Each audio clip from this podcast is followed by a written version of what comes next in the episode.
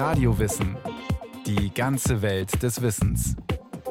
Ein Podcast von Bayern 2. Radio Wissen. Heute geht's um den selten gewordenen Wiedehopf. Markante Federhaube, orange-schwarzes Gefieder, langer Schnabel. Im Frühjahr kann man ihn in Bayern manchmal beobachten. Dann kehren die vom Aussterben bedrohten Vögel zurück nach Mitteleuropa aus ihren Winterquartieren in Afrika. Wie kam es zu dem dramatischen Schrumpfen der Population und was könnte man tun, damit es hierzulande doch wieder mehr Wiedehopfe geben könnte?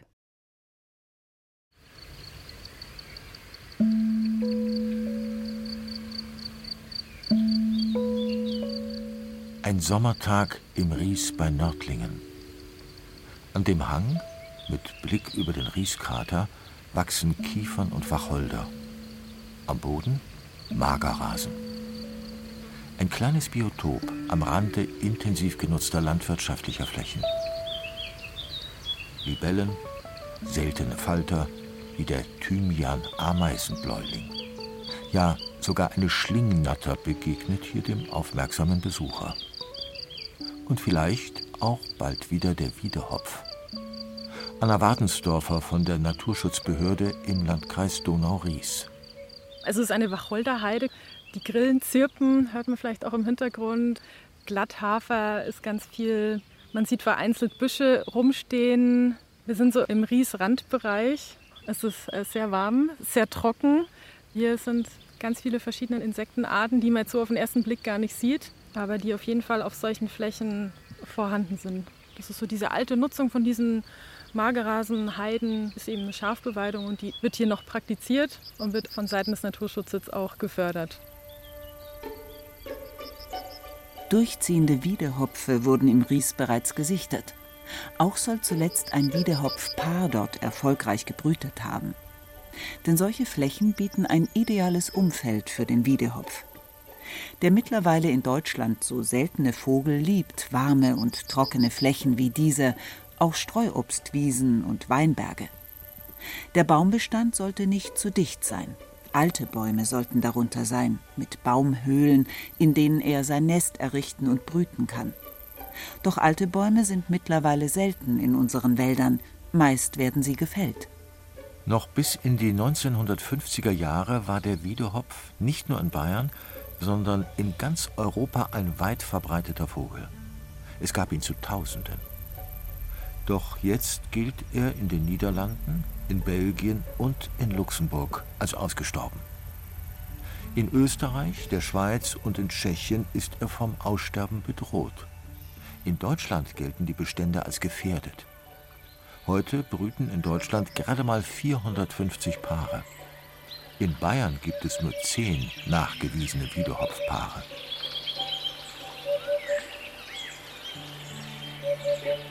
In vielen anderen Ländern aber gibt es Wiedehopfe in großer Zahl. Sie kommen in ganz Eurasien vor. Auch in Asien und in Malaysia kennt man sie. In Afrika ist der Wiedehopf weit verbreitet. Dorthin zieht er ab Juli, August in sein Winterquartier, bevor es bei uns in Mitteleuropa herbstlich kalt und dann winterlich wird. Jedes Frühjahr kehren die Wiedehopfe wieder zurück auf die nördliche Halbkugel nach vielen tausenden Kilometern Flug. Dann beginnt die Suche nach Nistplätzen und Nahrung für sich und ihren Nachwuchs. Margarete Siering, Naturschützerin in der Regierung von Schwaben.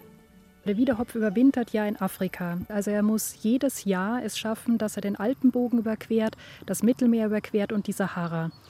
Und somit ist es sowieso immer für uns ein faszinierender Glücksgriff, dass im jeden Jahr Wiedehopfe im Frühjahr bei uns gesichtet werden und gemeldet werden. In der Bretagne, in Frankreich, gibt es ja auch Schafbeweidung oder auch Rinderbeweidung. Gerade auch hier so magere Standorte wie bei uns im Landkreis Donau-Ries, die werden ja dann auch mit sehr leichten Rinderrassen beweidet oder eben mit Schafen auf ganz traditionelle Weise. Und in einem Kuhfladen können bis zu 1000 Insekten vorkommen, also 1000 Käfer, die dort wirklich in dem Kuhfladen leben. Wenn man den mal umdreht, ist er meistens pechschwarz unten und alles kreucht und fleucht und krabbelt. Und das ist eben genau die Artenvielfalt, die Insektenvielfalt, die in den Lebensräumen jetzt primär geschaffen wird. Immerhin. An die 200 Beobachtungen von durchziehenden Wiedehopfen wurden in Bayern zuletzt dem Landesbund für Vogelschutz gemeldet. Viele Menschen sahen zum ersten Mal in ihrem Leben einen Wiedehopf in freier Natur oder nach Jahrzehnten wieder. Im Landkreis Donau-Ries hat bereits ein Wiedehopfpaar erfolgreich gebrütet. Der Wiedehopf hat ein orangefarbenes Grundgefieder. Ansonsten ist er sehr markant zebrafarben gefärbt, also schwarz-weiß gemustert. Auffallend am Wiedehopf ist seine rund sechs Zentimeter hohe Federhaube, der er wohl auch seinen Namen zu verdanken hat. Diese Federhaube kann der Wiedehopf je nach Erregungszustand aufstellen. Und er hat einen relativ langen, dünnen Schnabel. Damit kann er gut nach Insekten stochern. Der Wiedehopf erbeutet seine Nahrung am Boden. Nur selten fängt er langsam fliegende Insekten auch im Flug. Manchmal muss der Wiedehopf diese Stocherlöcher breiter machen. Dann sieht man ihn, wie er mit in den Boden gestecktem Schnabel mehrmals im Kreis herumläuft. Ein ungewöhnlicher Anblick. Der Vogel ernährt sich vorwiegend von Insekten. Maulwurfsgrillen, Engerlinge, Raupen, Käfer, Spinnen, Asseln, Tausendfüßler, aber auch Regenwürmer gehören zu seiner Beute. Manchmal auch kleinere Grillen oder Frösche. Sein lateinischer wissenschaftlicher Name Upupa epops ist pure Lautmalerei. Er ahmt den Ruf eines Wiedehopfmännchens sprachlich nach. Früher wurde der Wiedehopf auch Hoppevogel oder Puhvogel genannt oder auch Hubatz. Hub Hub, der Schlachtruf holländischer Fußballfans, sowie der deutsche Anfeuerungsruf Hip Hip oder Hopp Hopp Hopp im Sport könnten sich ebenfalls vom Ruf des Wiedehopfs herleiten. Man hört diesen Ruf vor allem während der Balzzeit der Wiedehopfe. Anna Schramm vom Landesbund für Vogelschutz. Im April sucht er einen Partner und da ist es so, dass er praktisch vom Baum zu Baum oder von Anhöhe zu Anhöhe hüpft, also kurze Flugmanöver macht und da dann immer so seinen typischen Hup-Hup-Ruf loslässt. Also mich erinnert das immer so an ein Oldtimer-Auto, diese Hupen, die so, so ein bisschen grätzig sind. Ja, und da versucht er dann eben Eindruck zu schinden und wenn er Glück hat, findet er dann einen Partner. Wiedehopfe führen für die Dauer der Brutsaison eine monogame Beziehung. Beim Werben um ein Weibchen, also bei der Balz, stellt der Wiedehopf seine markante Federhaube auf und gibt reichlich Töne von sich. Zeigt ein Weibchen Interesse, lockt er sie mit Futter. Daraufhin unternehmen beide Wiedehopfe oft lange Verfolgungsflüge. Danach zeigt der Wiedehopfmann der Umworbenen die ein oder andere potenzielle Bruthöhle unter lautem Krächzen. Erst wenn das Weibchen in eine solche Höhle schlüpft, gilt die Ehe für einen Sommer als besiegelt. Die Paarung findet auf dem Boden statt. Meist gibt es nur eine Brut pro Jahr. Das Weibchen legt zwischen fünf und sieben Eier. Sie sind nicht einmal halb so groß wie ein Hühnerei eher länglich, haben eine bläuliche bis grünliche Grundierung und sind in verschiedenen Farben gepunktet. Etwa 18 Tage wird da gebrütet, dann schlüpfen die Junge. Das wird dann nur von dem Weibchen gemacht und auch die ersten Tage, bis die Kleinen ein bisschen Fieder tragen, versorgt sie die Kleinen auch alleine und da ist der Herr des Hauses immer zuständig, um Futter zu bringen. Ist ein Problem, wenn nämlich dann der Wiedehopf äh, verunglückt, dann ist die ganze Brut praktisch auch tot geweiht. Ansonsten, ab da, wo sie dann ein bisschen auf Gefieder haben, die Kleinen, hilft dann die Mama mit und dann versuchen beide ihre Jungen ins Leben zu bringen und, und flugfähig zu machen und ihnen die Sachen beizubringen, die sie eben nötig haben, wie sie Futter finden und, und, und.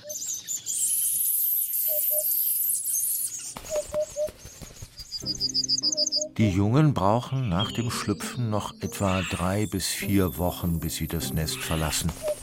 Dann haben sie auch gelernt, wie man Nahrung findet, also Raupen, Grillen, Käfer und vielleicht auch mal Eidechsen. Dabei sind sie immer auf der Hut vor ihren Feinden. Und Feinde haben die prächtigen Vögel genug, sagt Margarete Siering. Dabei wird den Vögeln in Europa ihr orangefarbenes Gefieder oft zur tödlichen Falle.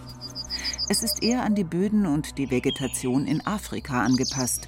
Dort sind Wiedehopfe mit ihren Farben gut getarnt. Hierzulande macht sie ihr orangefarbenes Gefieder aber erst so richtig gut sichtbar. Auch für mögliche Feinde.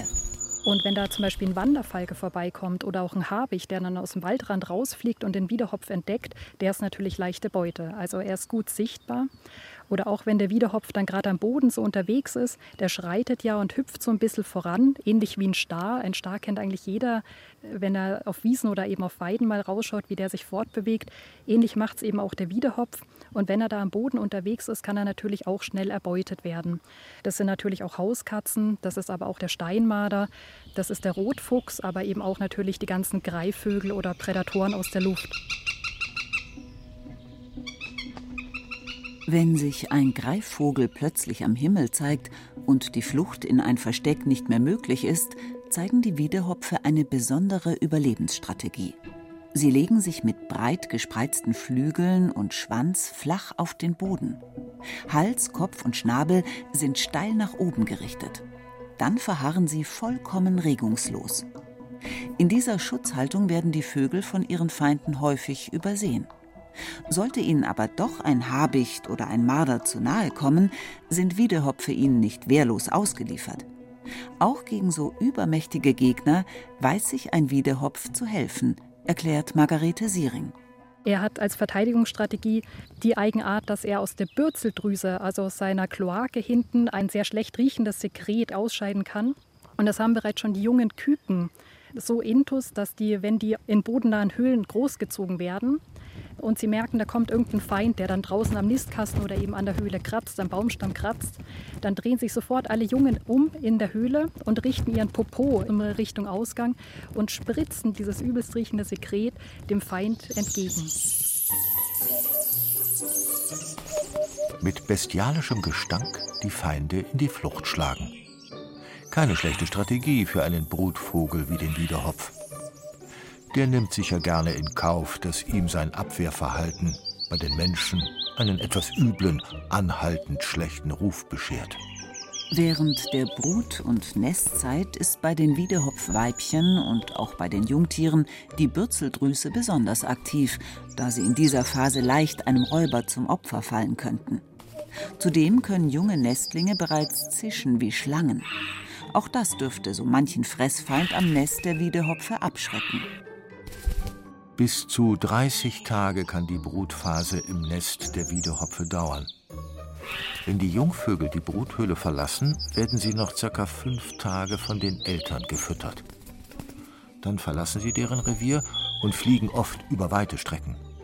Junge Wiedehopfe wurden schon in Island, Finnland, Schottland und auf den Orkneys gesichtet. Auf der Suche nach neuem Lebensraum. Doch wie sollten solche Lebensräume aussehen, die für Wiedehopfe geeignet und attraktiv sind? Schließlich sollen sie ja auch hierzulande wieder in stattlicher Zahl heimisch werden. Warum die Wiedehopfe ab Mitte des 20. Jahrhunderts weitgehend aus unseren Landschaften verschwunden sind, erklärt Margarete Siering mit der Intensivierung der Landwirtschaft, dadurch, dass immer bessere Insektizide ausgebracht worden sind, hat natürlich dann auch die Insektenvielfalt abgenommen, also sie war rückläufig und entsprechend schnell sind natürlich auch die Bestände des Wiedehopfes dann eingebrochen. Und bei uns in Bayern gab es noch eine sehr lange Zeit dann eigentlich Bestände bis eben in die 50er Jahre des Wiedehopfes in Unterfranken und in Mittelfranken. Der Wiedehopf liebt eben trockene, warme Standorte. Und deswegen war er eben auch insbesondere in diesen zwei Regionen dann noch relativ weit verbreitet.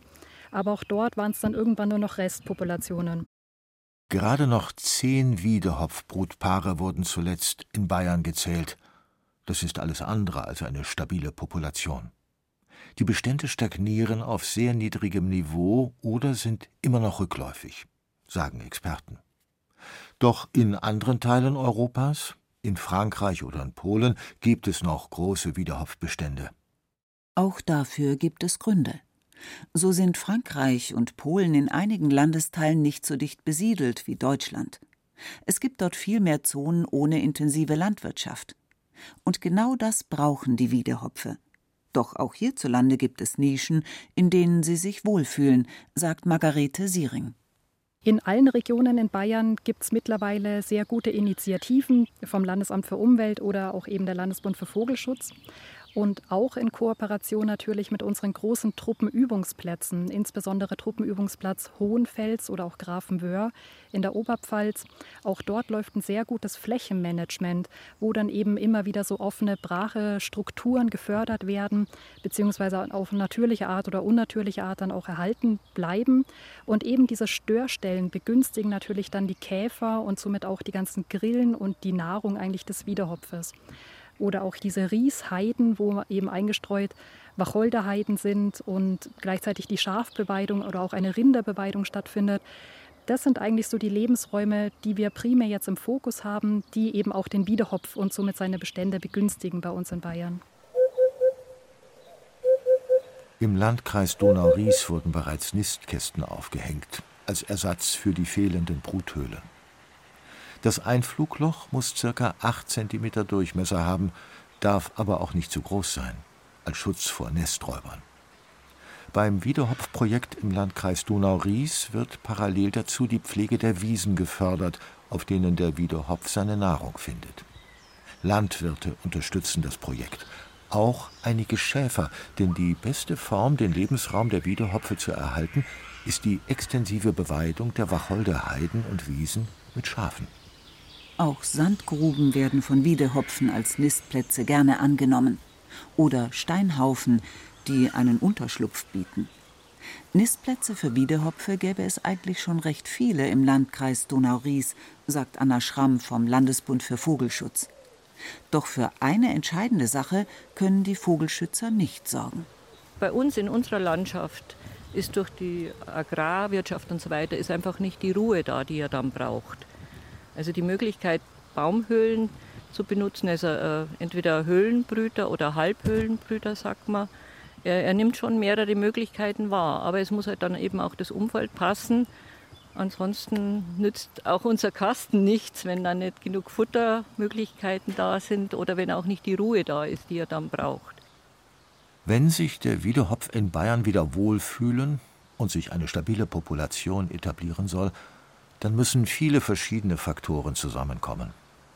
Entscheidend ist die Art und Weise, wie wir unsere Landschaften weiter nutzen werden. Eine wichtige Rolle spielt dabei die Landwirtschaft, aber auch wie sich Wanderer, Sportler und Naturfreunde verhalten. Darauf wird an der unteren Naturschutzbehörde am Landratsamt besonders geachtet, sagt Anna Wadensdorfer.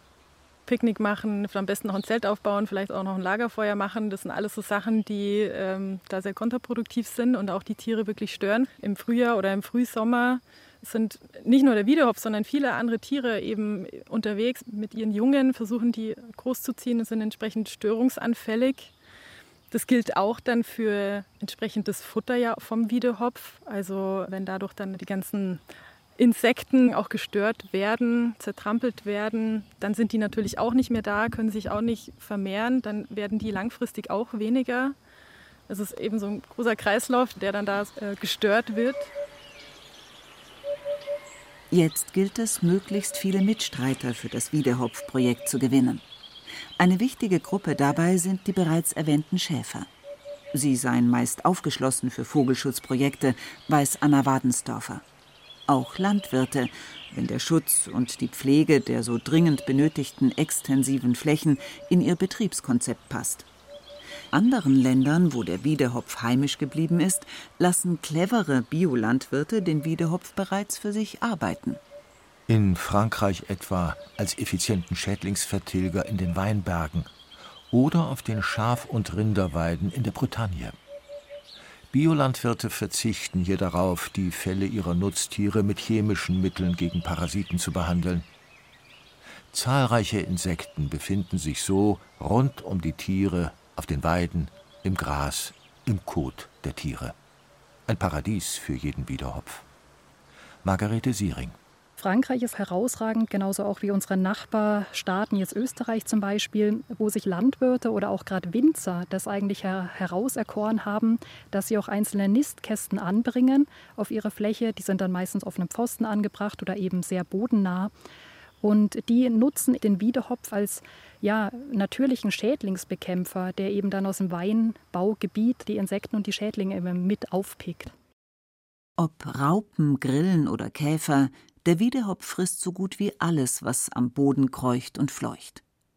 Wiedehopfe vertilgen offenbar auch leidenschaftlich gerne den immer häufiger auftretenden Eichenprozessionsspinner. Die Haare der Eichenprozessionsspinner sind bekanntlich für viele Tiere und auch für uns Menschen giftig. Sie können heftige allergische Reaktionen auslösen. Nicht so beim Wiedehopf, der sich damit einmal mehr als hilfreicher Schädlingsvertilger erweist. Anna Schramm vom Landesbund für Vogelschutz. Wenn sie unbehaart sind, dann helfen uns ja auch unsere kleinen Freunde, die Spatzen, die Meisen und so weiter. Aber dem Moment, wo sie behaart sind, haben sie eigentlich keine Feinde. Aber unser Vogel, der mag sie. Das Beuteschema passt eben da dazu rein. Also das ist total interessant. Wenn wir genug Wiederhopf haben, dann haben wir wahrscheinlich auch weniger Eichenprozessionsspinner. Hat der Wiederhopf eine Chance, wieder bei uns in Bayern heimisch zu werden? Ja, sagen die Vogelschützer. Erfahrungen zeigen, dass der Wiedehopf auf Schutzmaßnahmen positiv reagiert. Ein wichtiger Faktor für sein Überleben ist das Zusammenspiel von Lebensraum und Nahrung, verbunden mit einem guten Angebot an Nisthöhlen. Die Regierung von Schwaben hat die Anschaffung von 50 Wiedehopf-Nistkästen unterstützt. 25 davon werden von Naturwächtern im Landkreis betreut, die andere Hälfte von den Aktiven im Landesbund für Vogelschutz. Die Spannung unter ihnen ist jedes Mal groß, wenn die Wiedehopfe Ende März bis Anfang April aus ihrem Winterquartier südlich der Sahara zurückkehren und dann hoffentlich ihre neuen Brutquartiere, die Nistkästen, im Landkreis Donau-Ries annehmen. Und noch eine Chance gibt es für den Wiedehopf. Er scheint zu den Arten zu gehören, die vom Klimawandel profitieren. Die zunehmende Erwärmung in Mitteleuropa liegt dem wärmeliebenden Insektenfresser offenbar. Vogelbeobachter berichten, seit einiger Zeit nehmen die Bestände in Deutschland wieder leicht zu. Der Wiedehopf wandert dabei auch langsam Richtung Norden vor. Ein Gewinn nicht nur für unser Ökosystem. Denn wer den Wiedehopf einmal kennen und lieben gelernt hat, der möchte nicht auf ihn verzichten wie der Dichter Robert Gernhardt in seinem Gedicht Was wäre wenn? Fehlte der Wiedehopf, fehlte noch mehr. Fehlte ein steter Ruf, fehlte ein rascher Flug, fehlte ein lichtes Braun, fehlte schwarz-weißes Flirren, fehlte dieses ganz einzigartig mitreißend Fremde, fehlte dies Anderssein.